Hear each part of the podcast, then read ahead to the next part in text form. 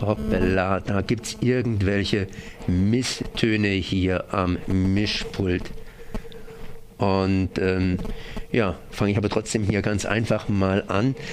Das heißt, im Studio ist es Frau Lin von der chinesischen Redaktion und äh, ich werde entführt werden in den duftenden Hafen an der Mündung, am Mündungsgebiet des Perlenflusses. Ja, da hat gerade die Augen gezuckt, wie ich das hier angekündigt habe, weil das Problem, über das es hier geht, ist eigentlich ein, äh, ja, ein viel größeres, hat uns die letzten Wochen und Monate beschäftigt. Es geht um Demokratie und Demokratiebewegung in Hongkong. Und äh, es geht um China, da müssen wir eigentlich um drei chinesische Regionen eigentlich fast reden, um das große China, Volksrepublik, das ganz, ganz kleine China vielleicht, Hongkong, vielleicht auch noch ein bisschen Taiwan. Aber im Grunde genommen geht es hier um Hongkong. Und Frau Lehne hat mir schon gesagt, also im Grunde genommen kann sie auch dazu nicht viel sagen, denn China ist sicherlich selber nochmal in Regionen aufgeteilt. Tibet, nur um einen Namen zu nennen, natürlich auch hier die anderen Regionen. Sprich, das Thema ist so erschöpfend nicht, nicht zu behandeln. Und trotzdem, ich begrüße dich erstmal. Ja, danke, hallo. Hongkong. Hongkong hat eine Geschichte, kann man auch kurz erwähnen, war mal britisch, die haben das irgendwie erobert im sogenannten ersten Opiumkrieg und dann schlicht und ergreifend einkassiert. Das heißt, es ging damals nicht darum, Opium zu bekämpfen, sondern Opium zu verkaufen. Äh, da hat sich auch jetzt einiges gewandelt. Darüber hinaus äh, gab es in China ja auch mal einen Krieg, einen großen Krieg, einen Bürgerkrieg. Gut, wollen wir ganz einfach nur den Krieg erwähnen. Es gibt ja auch so viele Kriege, da sind Menschen eben auch nach Hongkong geflüchtet. Und inzwischen, inzwischen 1997 hat haben die Briten die Kronkolonie Hongkong wieder zurückgegeben an China. Und äh, ja, und jetzt fordern die Chinesen bzw. Menschen in Hongkong Demokratie, mehr Demokratie.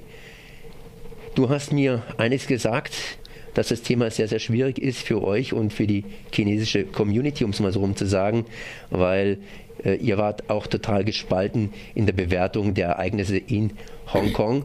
Und äh, ich glaube, darum wird sich hier in den nächsten, ja, in den nächsten zehn Minuten das Ganze etwas drehen. Kannst du mir irgendwas eben sagen? Ich habe jetzt ja schon ein bisschen versucht einzuführen in das Thema zum Thema Hongkong.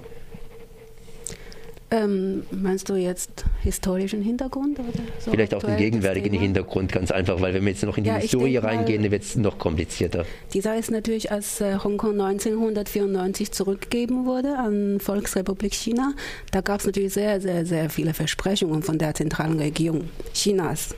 Anders wäre Hongkong nicht zurückgekehrt. Weil damals war Festland China noch in, anderen, in einer völlig anderen Situation.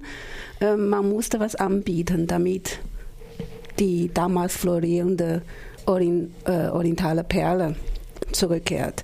Und unter den Versprechungen gab es unter anderem eben diese Bedingung, äh, nämlich die Freiwahl. Bis, na, natürlich gab es eine Zeitlinie, glaube ich, bis wann, das war, glaube ich, 2017, hat man versprochen. Ähm, bei der Rückgabe hieß es äh, ähm, ein Land, zwei Systeme ein Land ist Volksrepublik, zwei, Land, äh, zwei Systeme nennt man dann Festland. Der, äh, Im Festland der sogenannte Sozialismus und in Hongkong der sogenannte Kapitalismus. Damit meint man zwei Systeme, die sollten ko koexistieren. Das war ja die große Voraussetzung, dass überhaupt die Rückgabe stattgefunden hat. Und unter den ganzen Versprechungen und Bedingungen, unter anderem die Freiwahl, glaube ich, bis 2017. Und nun kam glaube ich, Anfang Mitte dieses Jahres plötzlich dann die Beschränkung, okay, Freiwahl, aber mit Kandidaten, die die zentrale Regierung genehmigt, vorher genehmigt hatte. Und dazu kamen dann viele andere Faktoren zusammen, sodass die Studenten auf die Straße gegangen sind. Hongkong war ja mal hier Kronkolonie, sprich Hongkong war praktisch nie so richtig frei, aber trotzdem hat es bestimmte Freiheiten genossen, sprich Anschluss an den Westen. Ich nehme an, dass in Hongkong auch viele Menschen Englisch sprechen, obwohl eben äh, die meisten äh, chinesische Abstammung sind und eben eine chinesische Sprache beherrschen. Ähm, wie westlich ist eigentlich Hongkong, beziehungsweise wie chinesisch ist Hongkong? Also ich war selbst ähm, zwei, dreimal in Hongkong, ähm, teilweise als Tourist teilweise auch wegen der Arbeit. Und ich muss sagen, Hongkong ist ähm, ein sehr bekannter Autor hat einen Satz darüber gesagt, ich finde, das ist wunderbar, der, der, der trifft richtig zu. Der hat gesagt, Hongkong hat ein britisches Gesicht und ein chinesisches Herz. Und ich finde, das trifft voll zu. Und wenn ich dort bin, dann spüre ich überall diese, dieses Chinesisch-Sein schon, ja. Und ja, Hongkong war eigentlich theoretisch eine Kolonie. Kolonie heißt ja Unterdrückung, wird automatisch damit assoziiert. Andererseits weiß man auch, aber damals, dass die Regierung, sehr, sehr, also der Gouverneur und so, die Gouverneurin sehr viele Mühe gegeben hat, dass Hongkong eigentlich im sehr, sehr großen Rahmen eigentlich ein demokratisches Land ist. Und eigentlich wollten damals, glaube ich, also von da es in China zensiert wird, kann ich nicht bestätigen, aber ich habe aus anderen Quellen mitbekommen, dass eigentlich die britische Regierung damals die freie Wahl in Hongkong einführen wollte, aber die chinesische Regierung eigentlich daran gehindert hat, das sozusagen gehindert hat. Ich kann das nicht, nicht bestätigen, aber ich kann es mir sehr gut vorstellen, dass es so gelaufen ist. Da muss man immer natürlich ein Fragezeichen hinten dran setzen. Es ist leicht, Rechte zu vergeben, mhm. wenn man sowieso was aus der Hand zu geben hat. Sprich, wenn die Briten äh, Hongkong zurückgeben, dann noch kurz vor Toreschluss praktisch zu sagen, naja, jetzt machen wir euch mal ein bisschen gleichberechtigt. Wie ja. sah denn eigentlich das politische Natürlich. System vor den Chinesen aus, wenn man so sagen darf, und nach der Rückgabe durch die Briten. Das heißt, was hat sich da praktisch geändert? Ähm, wie haben das die Briten gehandhabt mit Hongkong und wie haben das dann später praktisch die ja, Peking gehandhabt mit, London, äh, mit, mit, mit Hongkong? Ähm, da war ich zu lange von China weg, dass ich nicht sehr, sehr viel dazu sagen kann. Ich weiß natürlich, dass, dass China immer versucht hat, also was die Briten gemacht haben, weiß ich nicht so genau. Ähm, was China gemacht hat, ist natürlich ähm, versuchen, stückweise eben die, die Kontrolle über Hongkong unter, also, äh, zu, zu übernehmen. Ist auch verständlich. Ähm, Geld, sehr viel Geld. Andererseits, ähm, also man sagt heute, heute immer, also aus meiner Sicht sagt, sagt man offiziell in China ja, Hongkong sei ja nicht mehr so wichtig wie früher, weil alles hat Shanghai jetzt übernommen. Andererseits muss man eigentlich dazu sagen, dass viele, viel, viel, viel, viel Geld in Hongkong gelagert ist. Gerade aufgrund des Misstrauens vieler Leute gegenüber der chinesischen Regierung ähm, haben die sehr, sehr viel Geld nach Hongkong gebracht. Und das kann in der Tat anders aussehen. Du hast eins gesagt, Hongkong hat ein britisches Gesicht mhm. und ein chinesisches Herz. Mhm. Und wenn man von chinesischem Herzen redet, überhaupt vom Herzen redet, dann fließen da natürlich die Emotionen hinein. Und diese Emotionen, die sind auch hier in Freiburg hochgekocht. Sprich, äh, bei euch war das so, die einen waren auf der einen Seite und die anderen auf der anderen Seite. Das heißt, es wurde ausgesprochen eins kontrovers diskutiert ja. und dann erst einmal relativ wenig wenig geredet. Das heißt, man hat erstmal darüber nachgedacht, was man überhaupt sagt, welchen Standpunkt man, welchen Standpunkt die Chinesen hier zum Beispiel in Freiburg zum Thema Hongkong einnehmen sollen. Ähm, ich habe gar nicht von Chinesen in Freiburg äh, gesprochen. Ich meinte meine Kommilitonen von meiner Uni. Also wir haben zusammen studiert und das, wir haben ja so eine, so eine Sie wissen, äh, Sie wissen schon, heute gibt es ja im Internet sehr viele solche, in der digitalen Welt tun wir uns zusammen, da sind viele solche Gruppen, Chatgruppen. Ja? Und unsere Klasse hat eine Gruppe und in dieser Gruppe wurde sehr, sehr emotional diskutiert. Und es kam zur, zur, zur, zur Spaltung der, der Klasse. Ähm, es ist für uns eine sehr emotionale Sache am Ende. Ja. Mhm. Mhm. Warum, warum war das so? Das heißt, waren da ähm, Informationen, ich, ich Informationen denke, aus, aus, aus Hongkong, die widersprüchlich waren? Nein, nee, das, das weniger. Ich, ich denke, da in China kaum, kaum Bericht darüber existiert. In China wird es komplett zensiert, ein Festland. Ähm, streiten wir eigentlich gar nicht über die Tatsache. Das ist das Interessante, sondern wir wissen das alle auch meine Kommilitonen in China, man muss erst erklären, meine Kommilitonen in China, die gehören alle zu den Gewinnern des Systems, haben, sind alle heute erfolgreich etablierte Unternehmer, ähm, haben gut Geld verdient, also sind gut gebildet, haben gut Geld verdient, die sind dieser Elite-Mittelschicht äh, gehören dieser Schicht an. Äh, unser Streitpunkt war eher, die einen waren, sind für die Hongkonger und die anderen eigentlich nicht dagegen weil wir, wir verstehen deren, deren Standpunkt und wir schätzen, wir wertschätzen, die gebildeten Chinesen wertschätzen auch die Demokratie. Das Problem ist nur, ähm, der Streitpunkt war nur, was man tun kann.